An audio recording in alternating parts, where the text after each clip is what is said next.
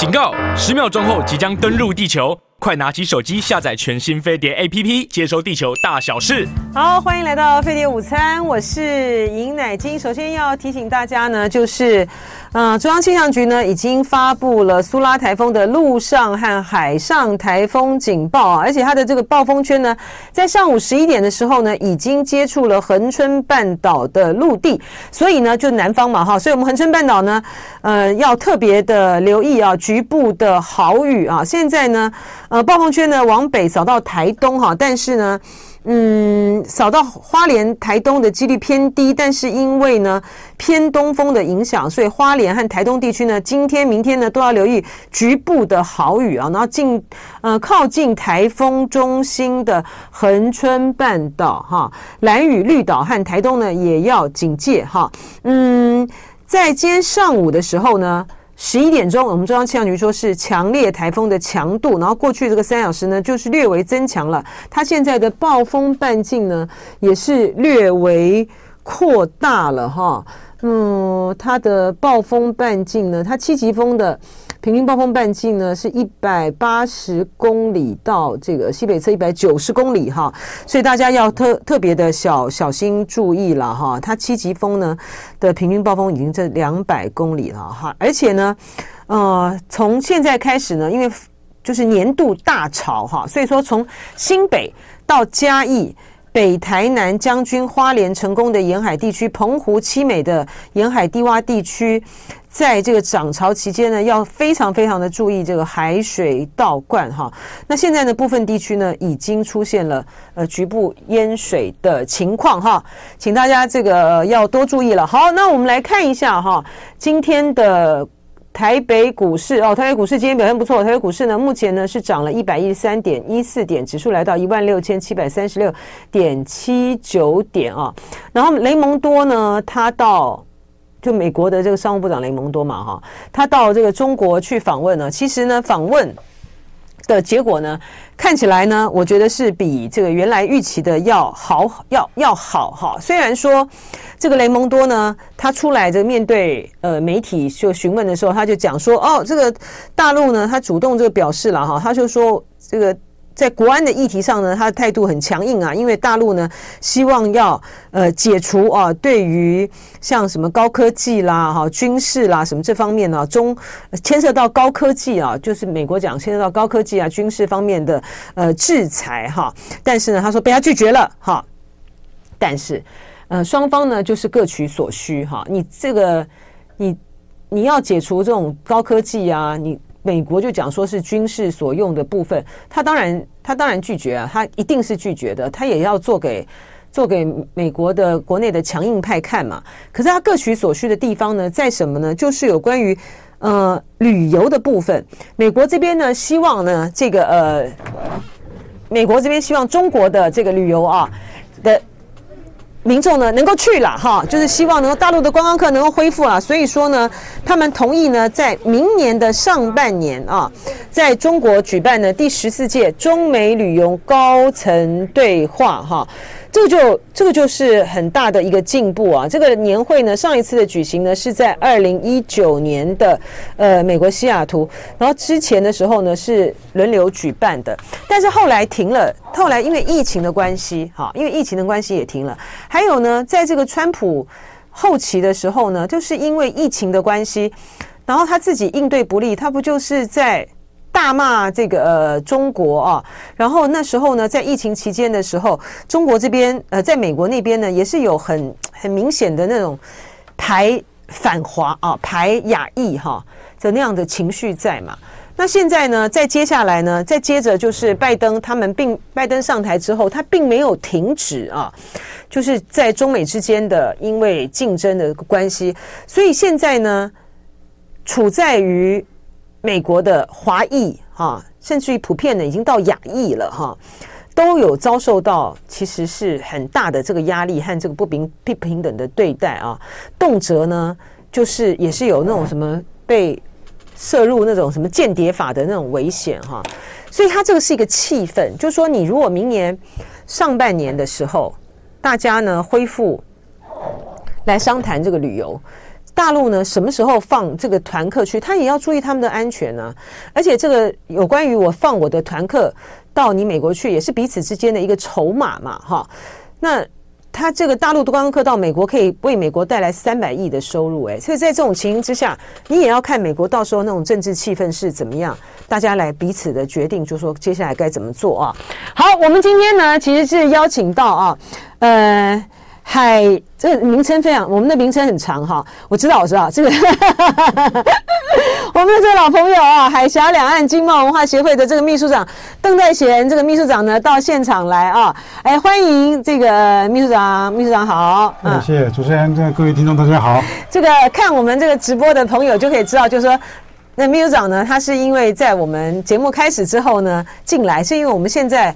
今天是中原普渡嘛？对对对，对，所以我们的电梯就是很很，很挤哈，而且，呃，我们这栋大楼的那个电梯有一台在修，嗯啊，有一台在修哈，所以就会出现这样的状况。欢迎再次欢迎这个邓岱贤呃秘书长啊，呃秘书长呢，有时候说是我们的老朋友，因为我们之前的时候呢也访问过这个秘书长，然后呢，对于听众朋友跟观众朋友来说的话呢，嗯、呃。他大名鼎鼎的一件事情呢，就是呢，台东的世家啊被禁哈，然后这个秘书长呢，他们在中间穿梭啊，使得他们恢复了啊，呃，大陆呢就是不再禁台东的世家的出口哈，所以这个真的是真的是功劳很大了哈，就是国民党，然后这个邓岱贤秘书长啊，夏立言他们大家共同的这个努力，还有台东县政府的这个努力啊，把这件事情促成了啊。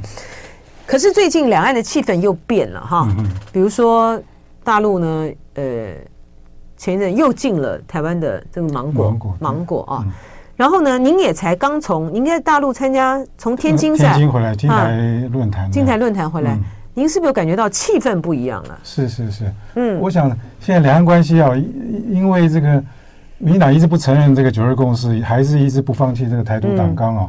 所以大陆对于很多这个趋向台独的动作，它都会有一些这个表现，它也要反映这个弭平这个大陆方面对于台反台独的这个意见哦。嗯，比如说这个佩洛西访台，比如说我们蔡英文总统访美，或是现在赖副总统访美等等，他都会做一些动作，因为他现在这个反台独的声浪高涨啊。所以，但是我觉得其实两岸关系应该要走这个和平和缓的路线，因为不管是民进党或是。国民党、民众党等等啊，或是现在的郭董事长，他们都希望两岸是在和平、稳定、繁荣发展的情况下发展。所以，然后最重要的目的就是要造福人民啊，让人民能够安居乐业。所以，刚刚乃金讲的这个台东县世家的问题啊，其实是大概就是在一年多前、两年前左右，呃，台东的饶县饶县饶县长有来台北来拜托党部，然后党部就希望我来帮忙，看看能不能协调处理。当时我就跟国台办。跟这个相关海关的单位询问了这个事情，他们的回答就是说，现在大陆因为在去年 RCEP 生效，他们要进口大量的这个东南亚国家的水果，所以他们必须要建立一套严格的管理的检验检疫制度，让他也第一个就是消费者能够消费到好的产品，另外就是也保障说其他国家的病虫害不能。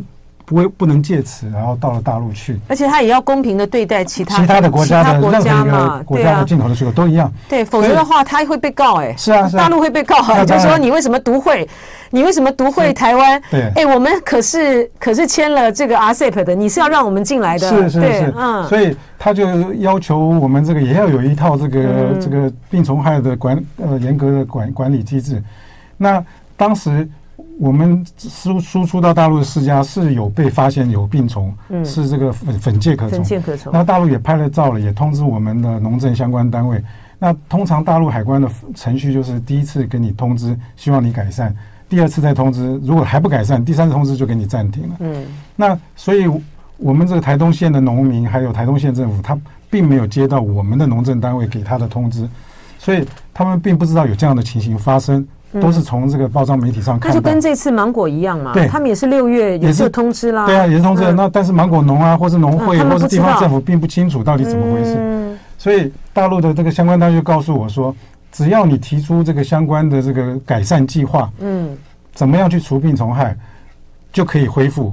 然后这个我就把这个讯息转告给台东县政府，转告给台东的农民自救会、农会。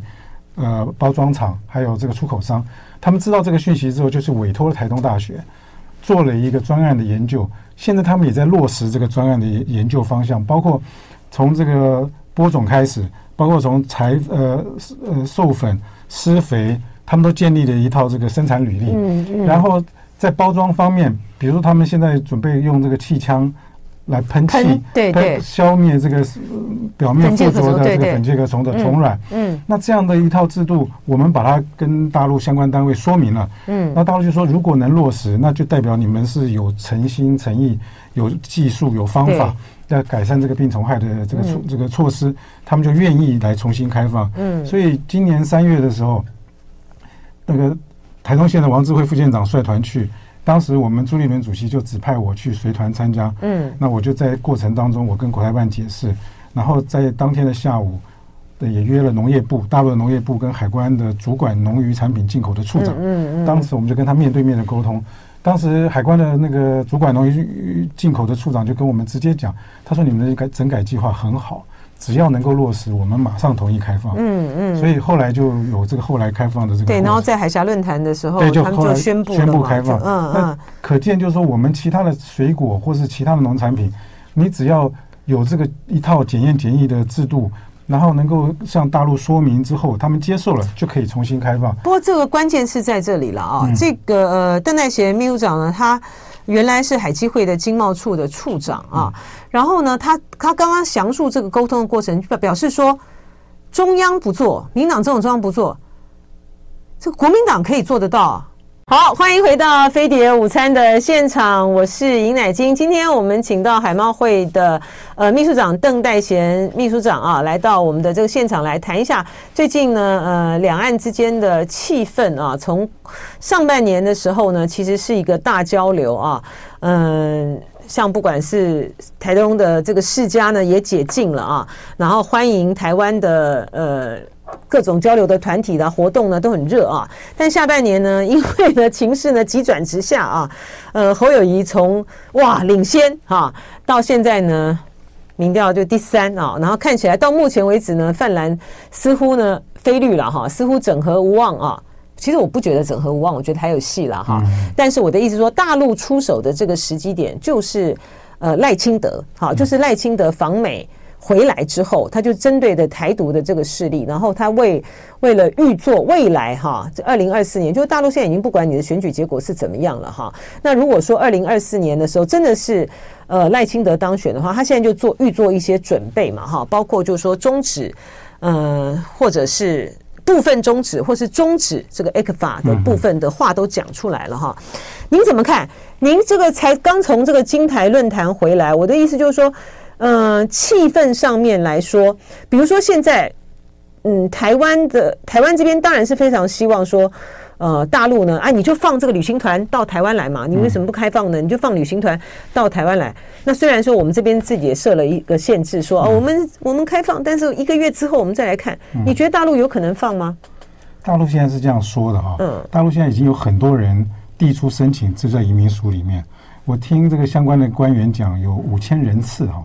在移民署等着排队，那我是那个是台湾去啊，我是大陆申请哦，大陆的已经递件到移民署里面。你说大陆的大陆的参访团已经递件到移民署的参访团是另外一回事，我说的是陆客，我说是陆客的观光团。我想大陆会要放，他一定是先放参访团，因为参访团是一定是团体来，他比较好好这个控制，不是要想控制，比较好掌握了，他不会像个人来，或是说旅游团来。他遇到的各项问题，他没有办法处理。嗯嗯，那参访团一定是第一优先。如果参访团能够成型的话，旅游团才有可能。可是我们没有，我们没有太排斥。我们现在，我们台湾这边虽然说对于参访团之前的时候，他都审的很严嘛，是非常严格，非常严格的。像比如说，包括蒋万安现在人在，嗯，人在参加这个双城论坛。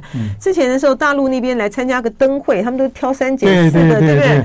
我今年本来要接待这个广东省的这个台办的副主任，他告诉我递了递件申请了，结果呃要来的前十天告诉我他被拒绝了，那这样的拒绝的理由是什么？他有党政告诉废话，他们 他们当然都是党政、啊。拒绝的理由很多啦，我也不清楚到底是什么理由，但事实上就是被拒绝了。哦、然后你说现在第一波就是参访参访团，因为现在昨、嗯、我昨天还接待了大陆北京来的这个商务考察人士。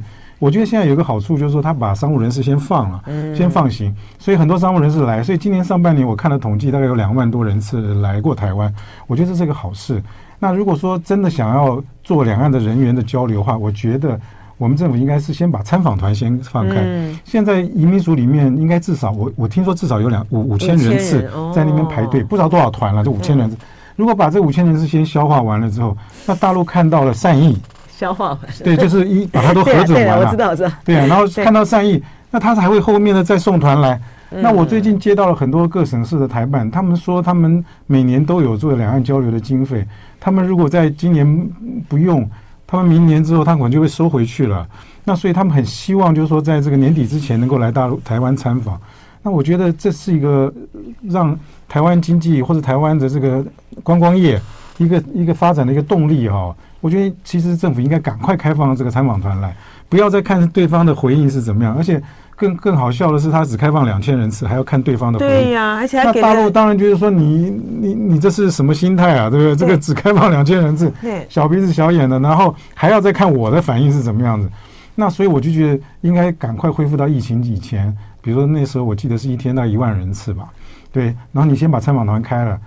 开了一阵子之后，然后你再开放这个团体旅游，或者说你再开放个人游，那我相信大陆一定会也有善意的回应了，有一个过程了。我就说，因为当初呢，进陆客团来台湾，嗯，是是台湾的，是台湾进的嘛，哈，因为疫情的关系，嗯。就你现在呢？你说啊，我要放，然后两千人啊，我们看看对方的反应，结果之后呢，我再放人进来。嗯、大陆当然觉得你很，你就是故意的嘛，啊、你就设了一个坑嘛，哈、啊，坑在那个地方。嗯、可是问题就在于是说，好吧，假设呢，今天呢，民，我觉得民党就是又笨又坏哈，嗯、他他放了一个，说，哎，你看我这个两千团，你好像试出一个善意，可是他其实。他其实这种就是一个有陷阱的，这个有陷阱的是东西不叫善意哈。对对对，你就直接你就直接就说我们即日起开放哈，呃，台湾的团到大陆去，对不对哈？然后也欢迎这个大陆的大陆的随时就是派这个开放到台湾的的的团观光团来。你这样子的话，你就会让大陆不好接了，是是，对不对？对对。你现在做中了这个东西之后，那大陆当然很好接球啊，就是就觉得说啊，你你你，哎，就可是问题是，假设他今天他他今天就说，好吧好吧，他假设他今天就说，哎，我开放，我就开放大家团客去了，好，欢迎你们随时来的话，大陆会派人来吗？我我觉大陆会让。陆客到台湾来吗？我不是那么乐观呢、欸。是我相信，首先来的一定是参访团，一定是各省市的台办、各省市的这个工商单位，嗯，或是文化交流的单位，这样的团体一定会优先来的，因为他们有预算、有意愿，也想来。那至于说这个旅游旅客，我想一定是要等这个参访团来了之后，大陆一定要看相关的情形来做一个评估啊。因为我觉得这个。参访团的本身，因为它比较好控制，是是是。好，你们这个团到哪里去？到哪里去？到哪里去？它不会惹惹乱子，你知道吗？对对对。他如果说放了这个观光客到台，就陆客团到台湾来的话，现在是今天是八月嘛，哈，马上了哈，九月，然后十月，台湾的这个选举就越来越白热化啦。通常以前的经验就是，到了大概选举前的一两个月，大陆也不太愿意把团体放过来，因为他怕选举造势的过程当中。如果发生了什么那个临时的意外事件，他也没办法处理，所以通常到了十月、十一月的时候，那个团就会减少，到十二月几乎就不会有了。嗯，对，所以我觉得这也是他的安全考量了。对啊，这是一个因素。嗯、另外一个因素是，如果说 赖清德的发展的这个势头就是越来越、嗯、越来越稳定的话，嗯，我觉得这个是一个很大的一个问题所在。就像我们刚才，就像我刚才在呃讲。美国跟中国之间，他们达成二零二四年的上半年，要来恢复他们彼此之间的中美旅游高层对话，因为呃，美国也希望大陆能够让观光客去嘛，哈，因为你观光客，你你观你开放的我的观光客啊，中国的观光客到美国去，你就是帮助当地消费，是是是，对不对？嗯，那你帮助上当地消费，所以开不开放，筹码本来是在他，嗯，可他一放了之后呢，他就变成被动了，嗯嗯，好，就说他今天如果放了团放了团客到台湾来的话，哎，他到时候如果要对台湾采取任何的行动，比如说。军演啊，围台啊，或什么，他就很被动啦。是是是，所以我们是这样子吗？我们学经济的都知道啊，你越有在多的大陆企业来台投资，越有大陆多的大陆观光客在台湾，那越保证两岸的和平跟安全，是不是？因为他不可能在他的人民在台湾的时候，他举行军事演习，对，因为他威胁的不光是台湾人民，还包括他的自己的居民。所以我觉得两岸关系要和平稳定，最好的方式就是开放。而且是交叉的交流，对对对对，你多开放企业，把彼此关系搞得密不可分。对，把那个利益与共哈绑在一起，绑在一起，我觉得这是对台湾是最安全、最稳定的一个方法。所以我我也很希望说，大陆朋友来多来看之后，其实我很多朋友看到台湾的各项发展，不光是经济建设、文化建设，还有人的礼貌、人的这个文化素质。他们看了回去，自己都感到说，觉得他们还有在提升的空间。真的吗？到现在还是这样子？还是还是这样子啊？还是这样子？那大陆很多都觉得说，他的经济建设哇，他就觉得台湾的经济建设可能比他还落后，他的高科技发展比台湾这个先进很多。对，没错。但是人的素质跟文化素质，他们总觉得台湾保持中华文化还是最最 真的吗？到现在这样吗？所以有点感动。那真的是，我就讲一个例子，我一个朋友到到台北市政府去参访，嗯，那个志工妈妈就引导他去办公室坐好，然后给他倒杯茶，然后问你说，哎，这有什么事可以服务的？这个朋友就跟我说，你们的政府都在服务人民啊。啊，那我就问他说，你们的政府呢？他说大陆政府那是十年前的事情，都在管理人民啊。嗯嗯嗯。所以我们的服务其实也给他们印象深刻。那包括像台北市捷运，他进进到捷运站之后，发觉我们人民都很守秩序、排队，干干净净的。那你再看北京过去了，现在也慢慢的改善了哦。嗯。北京这是就是一窝蜂的就上车，一窝蜂的下车。这个挤得要死，嗯，那所以他们就觉得说，看到台湾之后，他才觉得大陆还有改善的空间。其实两岸这样子的良性互动，其实对双方其实都有利。没错，真的是。其实邓大贤秘书长讲的很对啦。您还记得好多年前了，那时候那个南方是吧？南方日报有什么台湾最美的风景是人情？对对对对。可是我想过这经过这几年下来之后，我都不好意思再提这件事情了，你知道吗？因为政治的这种。选举的冲刷哈，然后两岸的这个民众的这种彼此之间呢，一特别是在这种档口上面，选举的档口上，动不动呢，大陆的这个网友就会讲：“哎呀，耐心的当选就好了啦，呃，就趁早这个解决这个台湾问题了哈，呃，这个呃什么叫做什么？留岛不留人，只留周杰伦。哈，这种话就是越来越多。其实这种就而且。”大陆越来越强哈，嗯然后他们的网友呢，在这个网络上越来越强势哈，然后所以的很多的那个都行都已经被消磨了。我都在想说，而且他他们现在还觉得台湾最美的风景是人情吗？我觉得这次我真的是会有打一个很大的问号。可是就像您说的，其实大家不常走动哈，那种就只会越来越淡。对对对，特别是疫情期间这三年哈，没有往来，大家都从媒体上。看到对方的讯息哈，有时候互相有互相骂来骂去的时候，那只会让人民之间的那个情感越来越疏离。嗯，但是当我们去了大陆之后，他会发觉，当然我们去去大陆参访的人，因为本身素质也比较高嘛，对，所以他们看到我们去的时候，就觉得哇，这个台湾来的同胞，大家都是彬彬有礼，都是气质翩翩，对不对？讲话都有条有理，对不对？那所以我就觉得，只要交流，只要合作，才发觉大家其实并差距并没有那么大。毕竟两岸这个血缘相同，文化相近，其实饮食语言都相通。我曾经去厦门参访过，这个厦门台办就告诉我说，他说十几年前当开放刚开放的时候，台湾同胞来就说，哎，我们厦门市政府统战做得好。我就问他为什么，他说满大街都在讲台语。那我就跟他讲说，我要跟他在台湾同胞讲说，台语其实以前我小时候是叫闽南语，根本就是从厦门闽南一带移过来的。好可爱的台湾民众，对他们其实讲的话跟我们是一模一样，但是也许会现在经过台湾因为开放，有日语有美语，有一些差异，但是差异真的不大。对啊，是可以还是可以沟通的，你知道？对啊，语言真的。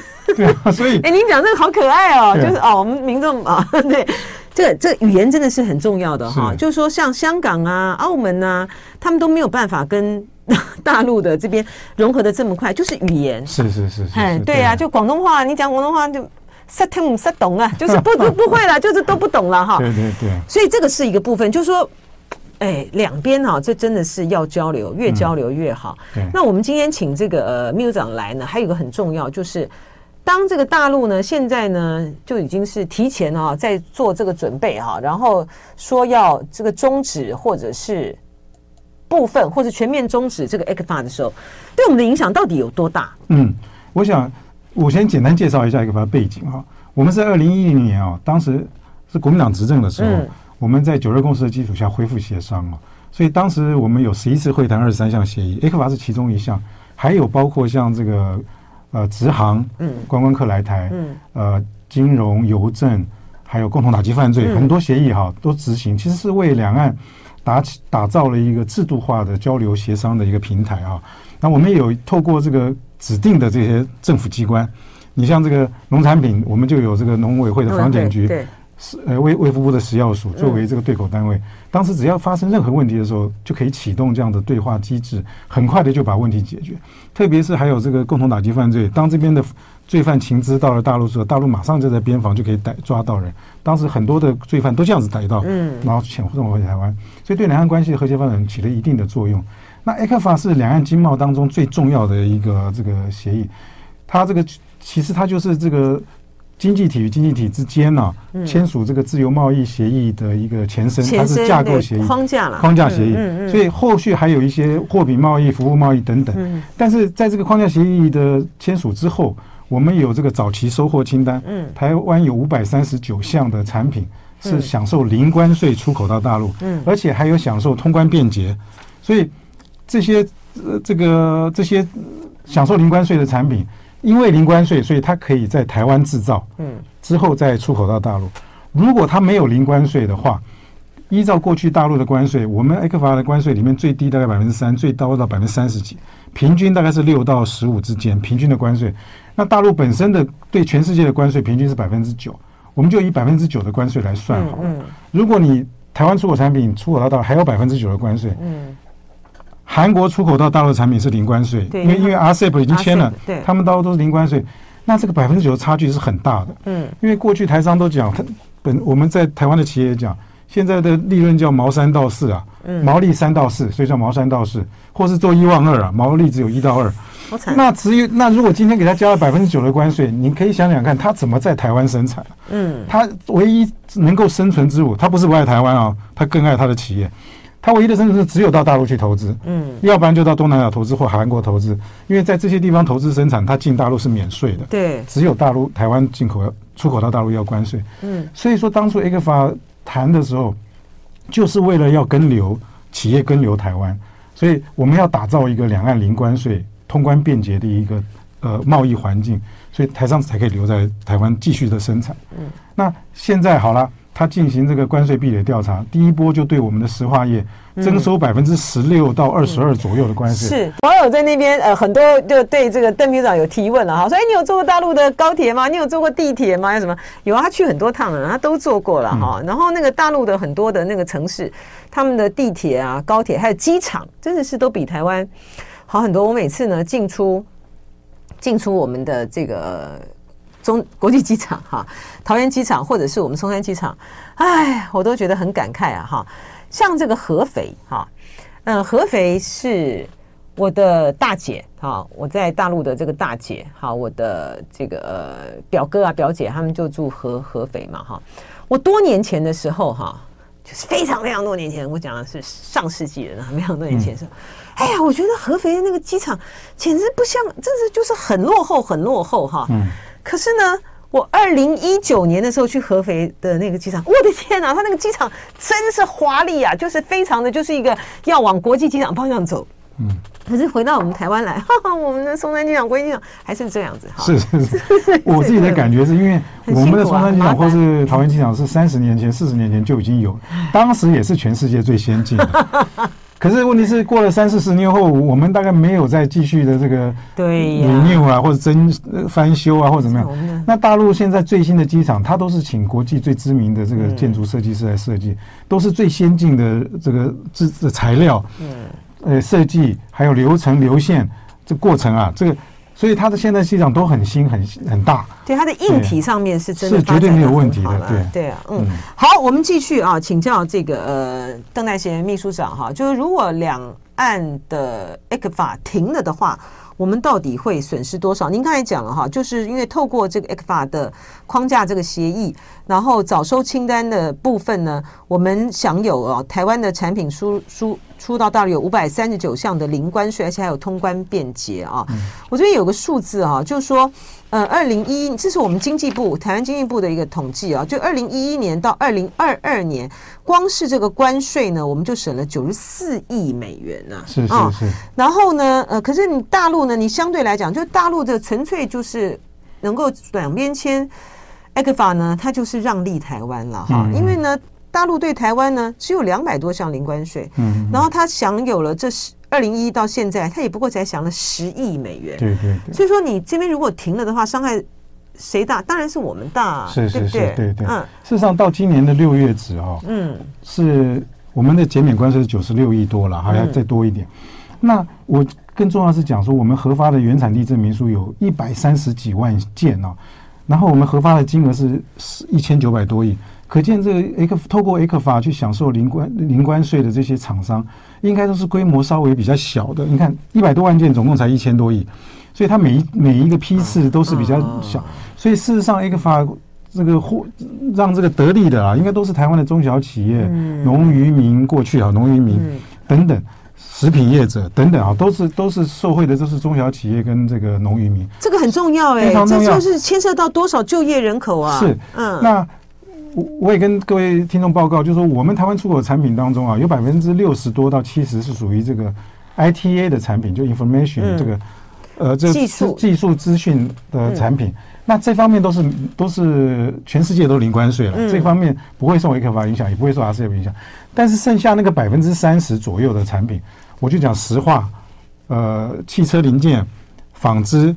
然后等等啊，农渔的，还有像以前的裤子、衣服、鞋子等等，一大堆工具，这些做工具机、机械业，这些都是在这个百分之三十要税的范围之内。所以这些如果 ECFA 停掉了之后，我相信这些产业应该都没有办法在台湾生存下去。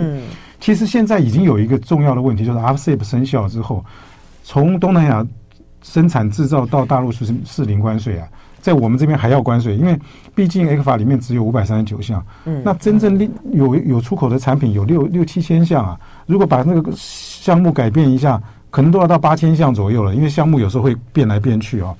那如果有八千项左右，那其实还有六七千项、七八千项的产品是没有享受零关税，所以这些产品面对 RCEP 的这个厂商的竞争，或是面对韩国的竞争，我相信他们都在寻求出走了。嗯，这个就在在经济学上叫做投资移转效果啊。因为你有关税的障碍，有非关税的障碍在，那会逼着你的这个本本土企业往外移啊。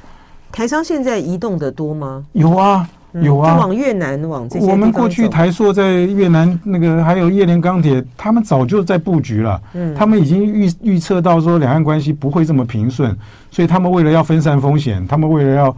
这个不要把鸡蛋放在一个篮子里，不要把放在台湾这个篮子里，所以他们都已经分散风险到了到了越南，到了其他国家。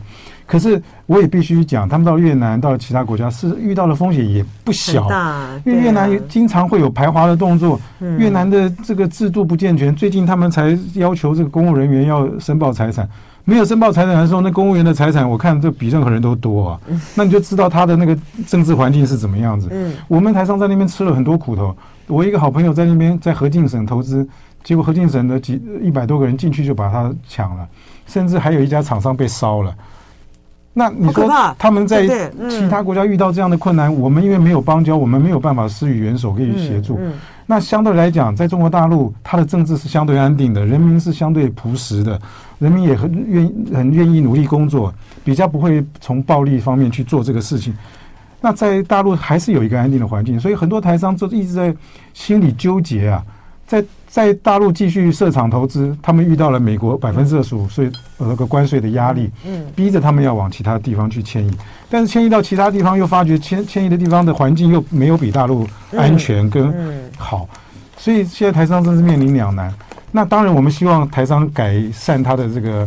这个生产的过程，比如说从事 AI 啦、节能减碳啦、电电动化啦什么等等。那希望他们如果这样子改善之后，能够大陆规定规定，我我还希望说他们还能够回到台湾来。嗯，但是你要他回来台湾的前提是你台湾出口的东西不能有关税啊，不能有非关税的贸易障碍。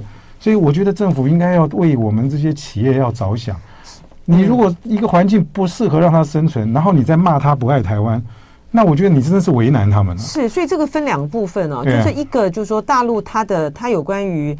呃，劳动条件还有呃排放这个就节能减碳这个排放的这个部分呢，它的要求也越来越高了哈。所以有一些呢不符合呃这些要求的台商啊台资企业，他们也只好迁移哈。这个是这是一块。另外一块呢是，其实我们刚刚从邓代贤秘书长的分析，你就可以知道说，其实 ECFA 呢，它。它最大的对于台湾的产业的发展来讲，我们最大帮助其实它是帮助产业跟留台湾呢。是啊，就是这样。我们当初就是，我自己学经济的，我觉得双方的贸易的那个经济的往来，我觉得是以贸易替代投资是比较好的。嗯，因为你又你在这里生产做，透过贸易去跟他做交易，跟直接厂商去投资跟他做这个经济的往来，我觉得。对台湾有利的，还是用这个跟留台湾生产，透过贸易的方式跟他跟大陆做交流，这样是对我们的经济发展。因为毕竟第一个有有这个雇佣劳工，有税收，还有他的投资金额，然后他会对周围的相关的设施，包括房地产，包括饭店等等，都会带动，都会带动起来啊。那如果真的哪一天你还有高税高的关税，你逼着他出走的时候，他整个连根拔起。那你相关的这个整一条产业链都没了，而且一条产业链之外，它的消费、它的住宿、它的整个都都都减少了。嗯，那这个对台湾经济是一个很大的杀伤啊。可是我请教这个秘书长哈，因为我们现在也看到很多的这个评论就在讲说，哎，这个是中美之间的贸易呢，这个大战哈，它是没有办法是停的了哈。嗯，所以说呢，一方面呢，它现在虽然讲的是。虽然虽然讲的是去风险哈，但是呢，它其实呢也是在做了很多的这个限制。这个对于它的它所施加这些限制，对于在中国大陆投资的哈，不不管是什么台积电啊或什么也好，造成这样影响。第一个，这高端的造成这个影响。那但就是说，就比较不是像高科技产业的，其他的他已经在做友岸外包啊，要脱钩啊，都已经要把这个呃企业拉出到这个中国的红色供应链以外了。所以说，服贸货贸没有必要了啦。台湾的很多的这企业，你就可以，你可以早点就离开。民进党他们的讲法就是这样啊。我想这可以分两部分来讲。第一个就是中美国对于大陆的一些压力，除了这个百分之二十五的关税之外，它还有一些。道德劝说啊，很多高科技的产业，它比如说 iPhone 什么，它会跟下游的在大陆的供应商讲，你的关键制程、核心的制程，它不希望在大陆做，因为怕这个这个商业机密泄露出去。所以这一方面有很多真的是移到东南亚，还有移到墨西哥。为什么会现在现在大陆不是最大台美国的最大出口国是墨西哥？对，那有很多台商因为这样子，所以把它的制程就移到墨西哥去。但是它还有很多制程还是留在大陆，这第一个。所以因应中美贸易战啊，台商很多的方式就是那就外移吧，这第一个。但是大家也看到大陆的市场也很大啊，它每年那个境内的消费都有超过五十，大概六十兆人民币以上啊，所以它境内的消费也很大。所以大陆现在因应这样子，它的政策就是内外双循环，这个走外循环、内循环。那台商呢，看到这样的情形，他就讲要因应。那外贸的，它可以移走；因应内需的，它也是个大市场，所以就把一些产线、产能留在原地，然后针对大陆的市场。我有一个肇庆的朋友，他做鞋子，他出口到美国的什么 Reebok 什么。New Balance，它就是已经做好这个基础的样子之后，最后一个关键制程，它就到了越南去再做。做完之后，它就出口到美国。就洗产地。对，美国就承认说啊，你这是越南产。就洗产地。对对对对。然后他在大陆，他就接到李宁的代工。哦，李宁是大陆最很大的。对，很大的那个，他接到李宁代工，所以他针对大陆的市场，他的原有的工厂就有就做大陆市场。那我另外一个朋友做床垫的，嗯，他的很多床垫他就移到越南，有大概三四个厂移到越南，但是他本身在东莞的厂。他就针对大陆的内需市场，那我看他做了一个智慧性的床垫啊，我这第一次看到你床躺上去啊，那个床会调整你的体型啊，让你觉得最舒适的状态，啊，你如果不舒服的时候，好厉害，对，不舒服的状态的时候，它上面会亮红灯啊，就是哎红的地方就代表你是紧绷，肌肉紧绷，蓝的话，你就是肌肉松弛。台商啊，台商啊，哎，他的技术，他的技术是来自他自己啊。呃，有的是德国的技术，有的是美国的技术，对，一起合作。他在那边做，他在那边做，一一张床他卖要卖二十万人民币啊。啊，他卖到二十万人民币。二十万人民币，我就想说谁会买？一百万呢？是啊，我谁会买？他就告诉我说，他说你买不起啊。问题是大陆的高端金字塔的，他只要百分之一的买得起，十四亿人百分之一有超过超过一一两千万人。他的生意就做不完了。他告诉我，每个月他还卖十十几张出去啊。嗯、那所以，哎，大 S 他那时候他们跟那个炒的那个床垫好像也是百万嘛，是不是？号称一千万啊。哦，那千万。号称一千万，你看我这个人贫穷限制我的想象，我对于数字竟然这么不敏感。对，所以台商就有这样子的因应的方式。嗯。所以你看，像做圣诞灯饰的仪了，对不对？他在大陆，他就专门做大陆喜欢的这个灯饰。哦。所以台商是很聪明的，而且很调整、有弹性的。他们会针对他们的需要来做一个这个不不管是这个生产基地的调整，或者是这个这个销售这个通路的调整，都会做的。对，这前提就在说我政府干干嘛要逼他们做这么复杂的事情？对不对？是是是。那你像政府说，美国政府也是，台湾政府也是。对，我们政府说要新南向政策。对。那你看看到越南的，你你的我们的新南向有没有保护在越南的这些投资的这个经经营权益？对，反而变成大陆说这个只要台湾同胞在。大在外国遇到的任何困难，只要到他们大使馆去，马上就可以得到相关的协助，所以这个产生了明显的差异啊，明显差。所以这个应该是我们我们要检讨的啦，我们应该照顾我们在海外的台商才是啊。就很难嘛，因为没有邦交，就是它就是有很大的一个困难的这个地方哈。是是是。而且就如果说以越南为例的话呢，越南它那个。他那个排华，或者不也不是排华，他就是他的劳工的权益呢，非常的高涨哈，对所以他们就会有这些行动，他们是有是有传统的啊。对，然后再加上呢，就是越南的政府，他无论如何，他们共产党这个国家，他们还是跟中国的之间的关系很好，所以他在他在他在这个原则上面，比如说一个中国政策，他他是没有没有什么没有什么空间的，没有什么模糊空间，所以我们外交处境是很困难。是是。哎，我最后一最后一分钟的时间。您去这个大陆啊，你的观察，你觉得他们经济的内部的状况真的有这么真的像郭台铭所说的糟透了吗？现在大陆的经济是有非常大的下行的压力了，就像我刚刚讲的，中美贸易战导致了很多企业移外移哈，对不对？疫情的这三年导致很多人这个存款里很账户里很多存款，但是不敢消费，对，因为怕又有疫情来了，怕又有什么突发状况，所以大陆已经请这个。全全部的力量，希望来改善这个现象，包括像各省市都在办这个台台这个台湾的活动，嗯，希望多招商，然后希望这个鼓励消费，嗯、鼓励民营企业投资。那我相信啊，以他的现在的经济实力，他现在是一个阵痛啊，我们希望他阵痛短一点，是因为这大陆的阵痛短一点，对台湾也是有好处的啊。非常谢谢邓南贤秘书长，谢谢谢谢，好谢谢谢谢乃菁，谢谢谢谢。oh.